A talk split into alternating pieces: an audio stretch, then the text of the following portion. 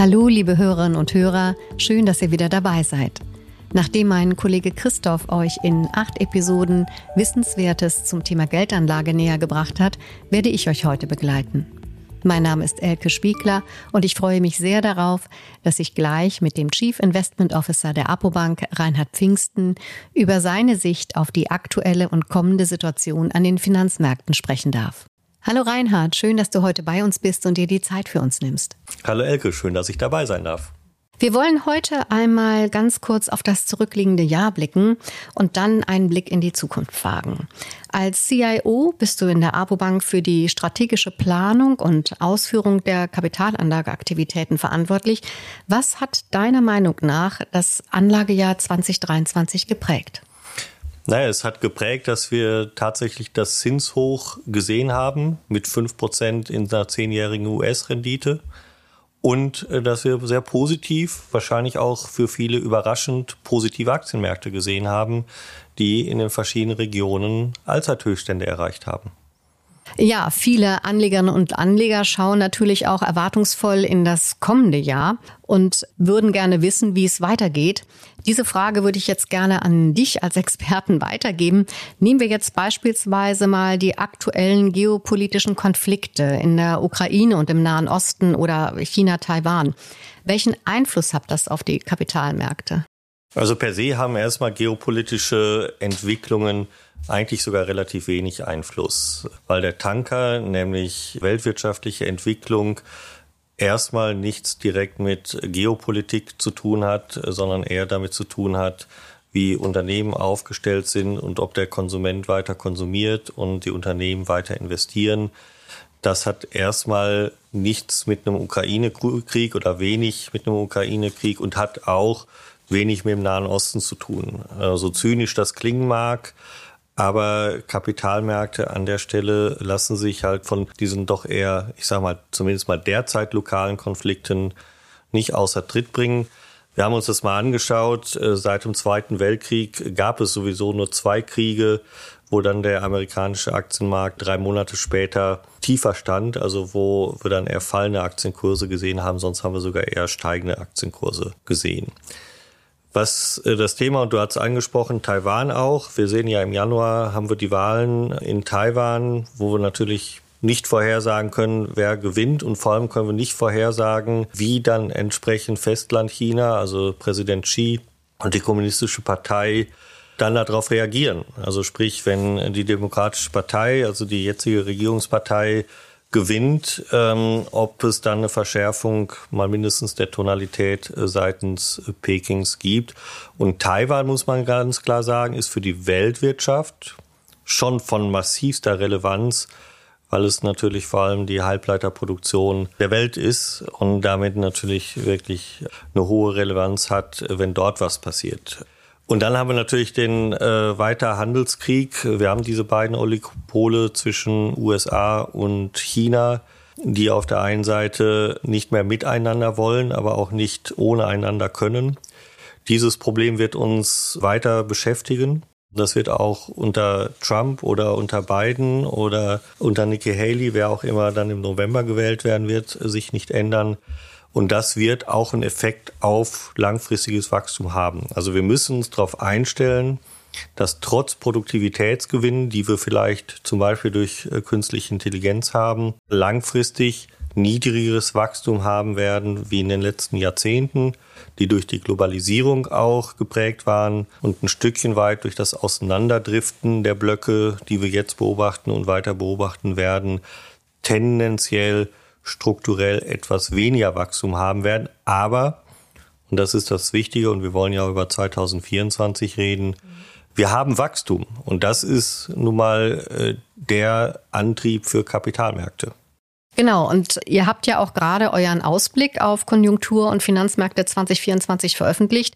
Und da prognostiziert ihr ja sogar ein Wachstum, ein globales Wachstum von 2,5 Prozent. Vor dem Hintergrund, dass vor einem Jahr die meisten Volkswirte noch für die großen Volkswirtschaften Rezension vorhergesagt haben, ist das ja schon ziemlich optimistisch. Ja, genau. Also es ist optimistisch. Es ist auch im Übrigen oberhalb dessen, was der Marktkonsens, also die volkswirtschaftliche Abteilung anderer Banken an der Stelle prognostizieren. Also gehen wir bewusst mit einer optimistischeren Prognose in das Jahr, mit auch der entsprechenden Relevanz dann für unsere Kapitalmarktprognosen. Wir gehen nämlich von aus, dass Aktienmärkte nächstes Jahr weiter steigen werden. Und die Ursache für die doch optimistische Prognose sind verschiedene Elemente, aber ich möchte drei zentrale Elemente hier mal aufführen. Zentrale Argument Nummer eins ist, wir werden seit langer Zeit wieder Reallohnzuwächse an der Stelle sehen.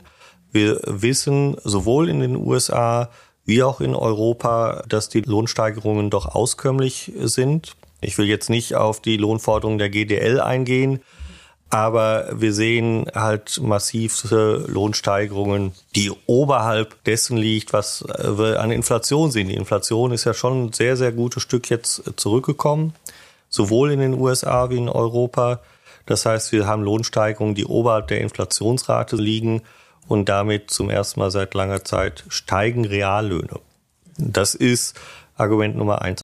Das zweite Argument, was ich anführen möchte, warum wir davon ausgehen, dass die Wirtschaft stärker wächst als vom Markt soweit erwartet, ist, dass der Schmerzpunkt, das, was die Notenbanken mit ihren massiven Zinssteigerungen letztendlich ausgelöst haben, schon komplett in der Wirtschaft eigentlich angekommen ist.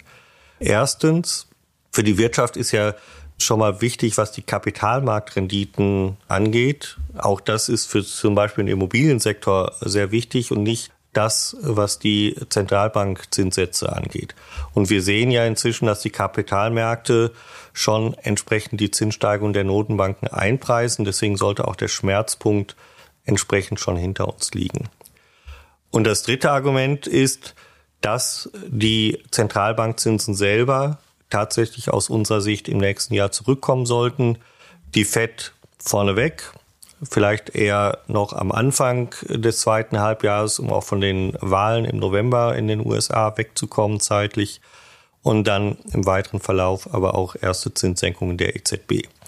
Also Reallöhne, Schmerzpunkt liegt hinter uns und entsprechend fallende Zentralbankzinsen sind für uns die Argumente hier vom Wachstum eine äh, positivere Prognose als der Markt entsprechend hinzustellen. Also die 2,5 Prozent grob Weltwirtschaftswachstum und entsprechend positives Wachstum in den Regionen. Ja, jetzt hast du ja aber auch schon am Anfang gesagt, es gibt schon so ein paar Risiken, die man im Auge behalten muss. Also gerade auch China hast du genannt. Wenn man sich da mal die Konjunkturentwicklung anschaut, dann sehen wir ja, dass die äh, Chinesen doch stark hinter ihren eigenen Zielen hinterherhängen. Das große Problem im Immobiliensektor bleibt. Die Jugendarbeitslosigkeit ist sehr hoch. Man hat ja das Gefühl, dass wirklich also da die fetten Jahre auch vorbei sind für China. Womit rechnest du? Wie gehen die Chinesen jetzt damit um? Welche Maßnahmen könnte denn die Kommunistische Partei in die Wege leiten, um diesem negativen Trend entgegenzuwirken? Man muss sich ja erstmal anschauen, was der Auslöser eigentlich für diesen doch enttäuschenden Trend ist. Und der Auslöser ist, dass China im Prinzip seine Wirtschaft massiv umbaut, weg von der billigen Werkbank der Welt hin letztendlich zu einer eher dienstleistungsorientierten Gesellschaft. Und diese Transformation findet halt nicht ganz schmerzfrei statt. Präsident Xi hat selber in der People's Daily einen Artikel verfasst, wo er häufiger das Zitat, die chinesische Bevölkerung muss Bitterkeit fressen, an der Stelle gebracht hat. Also er stellt die Bevölkerung auf doch magere Jahre ein. China wächst immer noch mit knapp fünf Prozent. Aber man weiß eigentlich, dass China um die fünf Prozent Wachstum braucht, aber wirklich fünf Prozent oder mehr, um diese Transformation, die Landarbeiter, die ärmere Bevölkerung auf dem Land auch Richtung Mittelschicht letztendlich zu bewegen. Und das gelingt halt nicht mehr, wenn ich das Wachstum nicht zeigen kann. Das heißt, was macht die Politik? Sie stellt erstens die Bevölkerung auf eher bittere Jahre ein. Und Nummer zwei, sie versucht fiskalpolitisch schon ein Stückchen weit gegenzuwirken. Das heißt, sie fährt ihre Ausgaben an der Stelle hoch.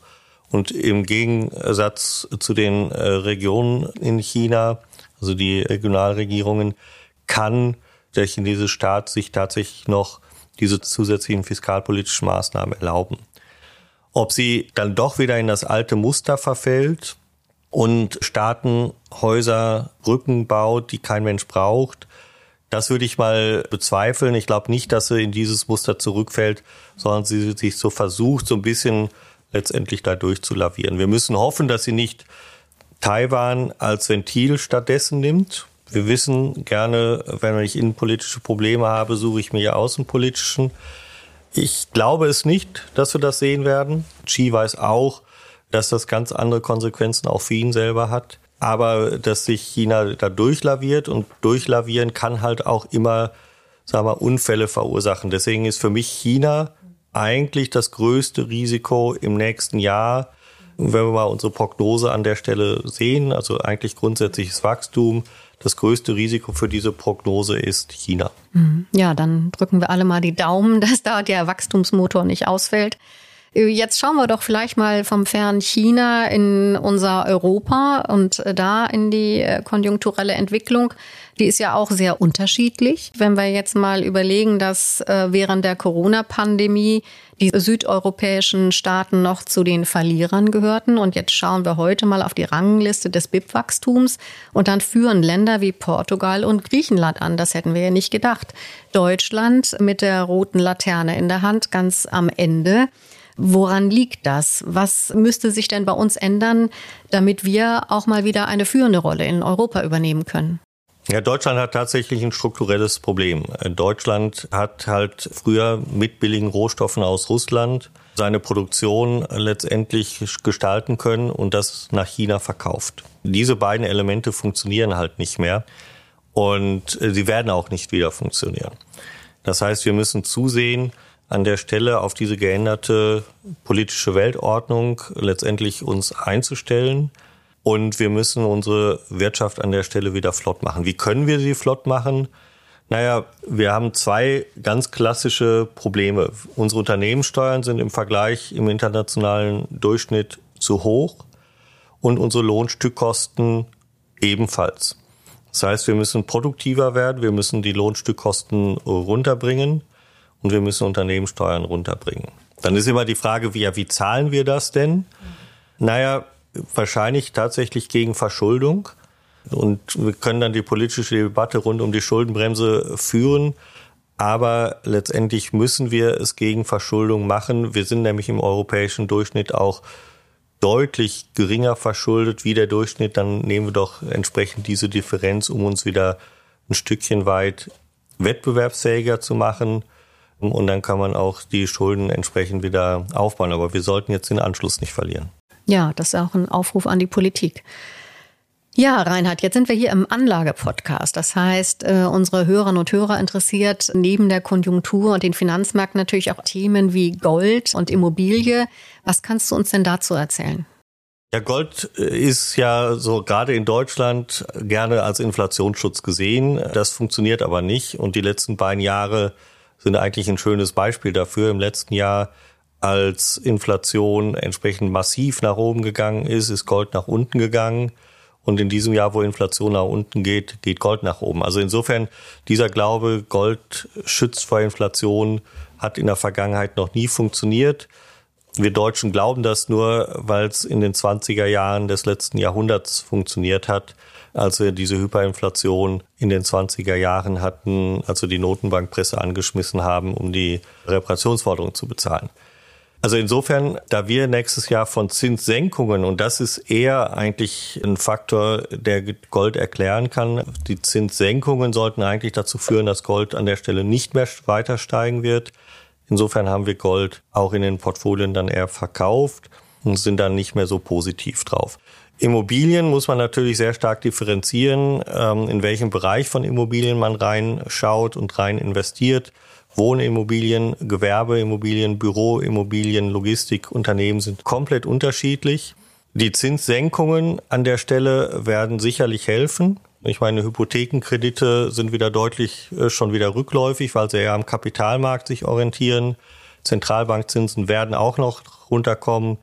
Das hilft auf jeden Fall an der Stelle, dass es sich stabilisieren wird. Die äh, Problematik ist sicherlich, wir haben auch in den Corona-Jahren durch die extremst niedrigen Zinsen enorm viel Nachfrage im Prinzip schon vorgezogen gehabt, weil sich einfach viele Wohnimmobilien leisten konnten, aber letztendlich nur durch die niedrigen Zinsen. Diese Nachfrage, diese vorweggezogene Nachfrage muss natürlich jetzt erstmal verdaut werden am Markt. Insofern wird das sicherlich noch ein, zwei, drei Jahre dauern. Also das wird keine V-Entwicklung, sondern wir sehen jetzt erstmal eine Stabilisierung und dann muss es sich erstmal wieder normalisieren. Ich glaube, das Thema Gewerbe, das Thema Büroimmobilien, dadurch, dass da strukturelle Effekte derzeit unterwegs sind, das wird tatsächlich noch eher weiter problematisch bleiben. Hm, aber Wohnimmobilien siehst du schon langsam wieder ja. kommen. Ne? Ja, jetzt kommen wir schon so langsam in die Schlussphase. Du hast jetzt ganz viel erzählt, wie ihr glaubt, wie es weitergeht. Jetzt würde ich gerne noch wissen, wie agiert ihr denn? Also wie sieht denn eure Portfolioverwaltung für Anfang des Jahres aus? Wie stellt ihr euch auf? Und ist das irgendetwas, was jemand, der selber anlegt, vielleicht auch kopieren kann? Ja, im Prinzip ja. Also am liebsten natürlich kann das kopieren, indem er unsere Vermögensverwaltung direkt kauft. ähm, aber wie stellen wir uns auf? Man äh, hört sich sicherlich schon so ein bisschen raus, wir sind positiv auf Aktien, wobei wir jetzt dadurch, dass wir in den letzten Wochen so einen starken Lauf nochmal der Aktienmärkte hatten, äh, schon eine Korrektur nochmal sehen. Also insofern sind wir jetzt neutral in der Aktienquote. Aber innerhalb der Aktien mögen wir europäische Aktien. Wir sehen solch einen Bewertungsunterschied zwischen europäischen und amerikanischen Aktienmärkten für die europäischen Aktienmärkte, obwohl das Wachstum, die Wachstumsdifferenz zwischen Europa und äh, USA eigentlich nur noch marginal ist. Deswegen bevorzugen wir europäische Aktien, unterscheiden uns da auch vom Wettbewerb und vermeiden oder nicht vermeiden, aber sind in US-Aktien untergewichtet. Auf der Rentenseite haben wir auch strukturell doch einige Anpassungen durchgeführt. Wir waren in den Laufzeiten sehr lang investiert. Das hat auch in den letzten Wochen sehr, sehr gut äh, geholfen. Aber da ist jetzt auch inzwischen relativ viel eingepreist.